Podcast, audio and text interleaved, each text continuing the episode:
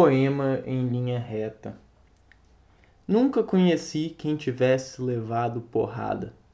Todos os meus conhecidos têm sido campeões em tudo. E eu, tantas vezes reles, tantas vezes porco, tantas vezes vil, eu, tantas vezes irrespondivelmente parasita, indesculpavelmente sujo, eu, que tantas vezes não tenho tido paciência para tomar banho. Eu, que tantas vezes tenho sido ridículo, absurdo, que tenho enrolado os pés publicamente nos tapetes das etiquetas, que tenho sido grotesco, mesquinho, submisso e arrogante, que tenho sofrido enxovalhos e calado, que quando não tenho calado tenho sido mais ridículo ainda eu, que tenho sido cômico às criadas de hotel. Eu, que tenho sentido o piscar de olhos dos moços de fretes. Eu, que tenho feito vergonhas financeiras, pedido emprestado sem pagar. Eu, que, quando a hora do soco surgiu, me tenho agachado para fora da possibilidade do soco. Eu que tenho sofrido a angústia das pequenas coisas ridículas, eu verifico que não tenho par nisso tudo neste mundo. Toda a gente que eu conheço e que fala comigo nunca teve um ato ridículo, nunca sofreu enxovalho, nunca foi, senão, príncipe. Todos eles príncipes na vida. Quem me dera ouvir de alguém a voz humana que confessasse não um pecado, mas uma infâmia, que contasse não uma violência, mas uma covardia. Não, são todos o ideal, se os ouço e me falam quem há neste largo mundo que me confesse que uma vez foi vil? Ó príncipes, meus irmãos! Ah, estou farto de semideuses! Onde é que há gente no mundo? Então sou só eu que é vil e errôneo nessa terra? Poderão as mulheres não os terem amado, podem ter sido traídos, mas ridículos nunca. E eu, que tenho sido ridículo sem ter sido traído, como posso eu falar com os meus superiores sem titubear? Eu, que tenho sido vil, literalmente vil, vil no sentido mesquinho e infame da vileza. Alberto Caio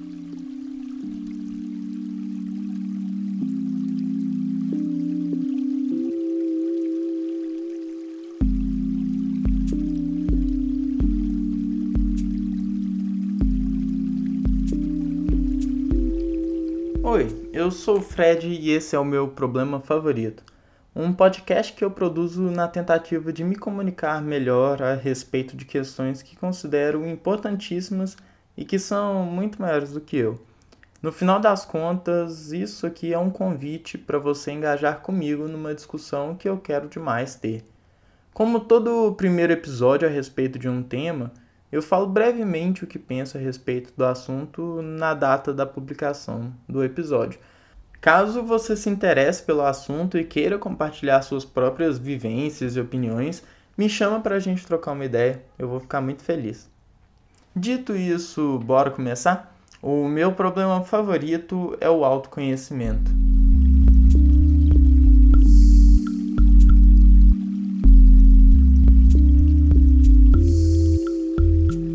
O que dizer desse poema em linha reta, hein? Desde que eu li pela primeira vez, eu me senti muito conectado a ele. Essa maneira de se expor como falho, ridículo, mesquinho, destruiu meus muros de proteção e me fez avaliar como eu também sou todas essas coisas, mesmo que não admitisse. E eu acho que é maravilhoso sermos capazes de admitir isso. Sempre seremos as pessoas mais vis e grotescas que poderemos conhecer porque só podemos conhecer a nós mesmos. E isso não tem que ser ruim. Eu acredito que encarar isso de uma maneira tão aberta, com esta honestidade tão crua, seja o melhor caminho para nos tornarmos pessoas mais saudáveis e alinhadas com o que acreditamos e queremos da vida, fugindo das armadilhas da sociedade, das aparências e dos semideuses.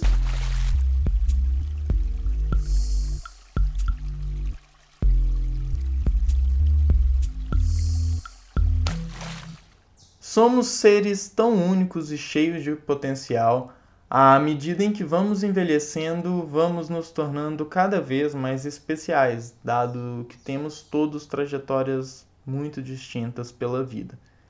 Apesar disso, sinto que existe uma força social que tenta nos manter dentro de caixinhas engessadas, nos dizendo exatamente o que fazer e o que sentir a cada momento. Dessa forma, somos isolados de nossas verdadeiras vontades e sentimentos que vivem ainda dentro de nós. Com frequência, nos sentimos completamente fora de compasso com as coisas que praticamos em nosso dia a dia. Há uma profunda desconexão nossa conosco. A gente quer, mas não se permite querer, a gente faz sem nem entender o porquê, e isso gera um desgaste que é extremamente danoso para nós como indivíduos, para nossa saúde, nosso bem-estar, nosso senso de propósito, etc. Se não nos atentarmos a isso, com o passar do tempo somos silenciados por inteiros, sufocados, e isso é uma tragédia. É, e eu acredito que isso também tenha tudo a ver com a conversa sobre a masculinidade no primeiro episódio desse podcast. Se você ainda não ouviu esse, depois dá uma conferida por lá. Pode ser bastante interessante também. A busca pelo autoconhecimento, então, é chave. Entender onde o eu começa, onde ele termina e o que está compreendido nesse meio o que eu sinto, o que eu quero, o que me move. Esse caminho faz um bem danado, que eu não sei, honestamente, se pode ser comparado a qualquer outra coisa no mundo, mas também é, invariavelmente, doloroso e extremamente solitário. O que não significa que não possa ser facilitado e muito se tivermos ao nosso redor pessoas que nos amparem e nos respeitem. Cada um vai no seu próprio tempo, de acordo com o que sente ser mais pungente a cada momento. Ah, e terapia pode ser um caminho maravilhoso. Eu sei que eu estou dando bobeira por não fazer, mas tem vários amigos e amigas que fazem e relatam excelentes experiências. Eu acredito que o caminho para o autoconhecimento ele deva sempre passar é, pela honestidade, de uma maneira bem crua, de um indivíduo para si mesmo. É, a honestidade absoluta em si, eu não sei se ela é atingível, hum, porque eu sinto que nós, e para mim, eu sei que é muito verdade, que nós sentimos vergonha de admitir para nós mesmos o que sentimos e o que queremos. E então se torna extremamente importante que a gente reconheça nossos sentimentos inclusive aqueles dos quais nós não nos orgulhamos, inveja, raiva, ódio, por exemplo, para que saibamos tratá-los adequadamente em vez de suprimi-los. Se eu sinto, e eu sei que eu sinto raiva, por exemplo, mas detesto sentir, a abordagem saudável é buscar entender as causas do sentimento, encarar e solucionar o problema e não silenciá-lo e esses sentimentos suprimidos têm uma capacidade impressionante de puxar o tapete por debaixo de nossos pés quando menos esperamos. E sendo honestos com relação ao que a gente quer, nós nos permitimos traçar planos concretos para conseguirmos alcançar.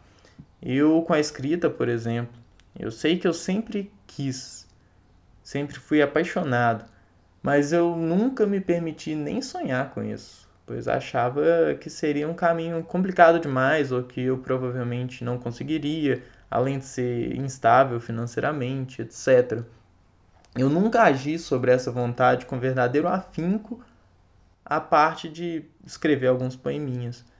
Em algum momento de investigação própria, eu não pude mais me negar esta verdade e a primeira vez em que eu me permiti dizer em voz alta que eu queria ser um escritor foi uma das coisas mais libertadoras da minha vida. E a partir daí eu não podia fazer outra coisa que não fosse botar isso em prática da maneira como eu pudesse. Era impossível mesmo. No meu cerne, eu tinha desbloqueado uma vontade muito maior do que eu e eu soube que já não podia mais ser contida. E aqui eu não vou entrar no mérito de chegar a ser um dia um bom escritor ou não. O foco aqui é sobre eu não me permitir a frustração de não tentar.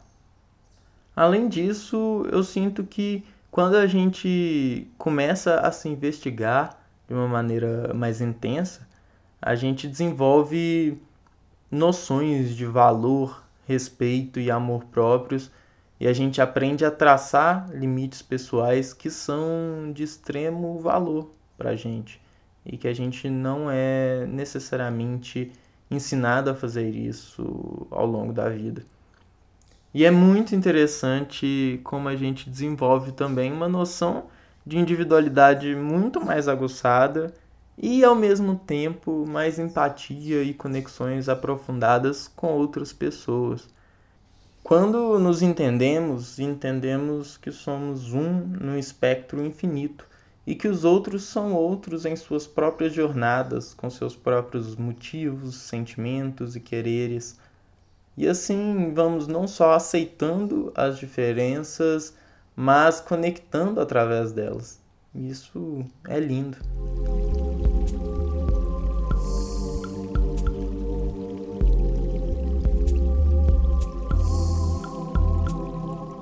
Eu realmente acredito que o autoconhecimento seja chave e é um tema central que conecta todas as investigações internas que temos de fazer ao longo da vida. Uma pessoa consciente de si entende o peso e a leveza que só cabe a ela mesma saber. Se você achou legal, mas não sabe por onde começar ou sente que precisa de ajuda, não se acanhe em buscar ajuda profissional. Todo mundo precisa de terapia. E se esse papo te interessa e você quer espalhar a discussão por aí, compartilhe aí, que eu vou ficar muito grato.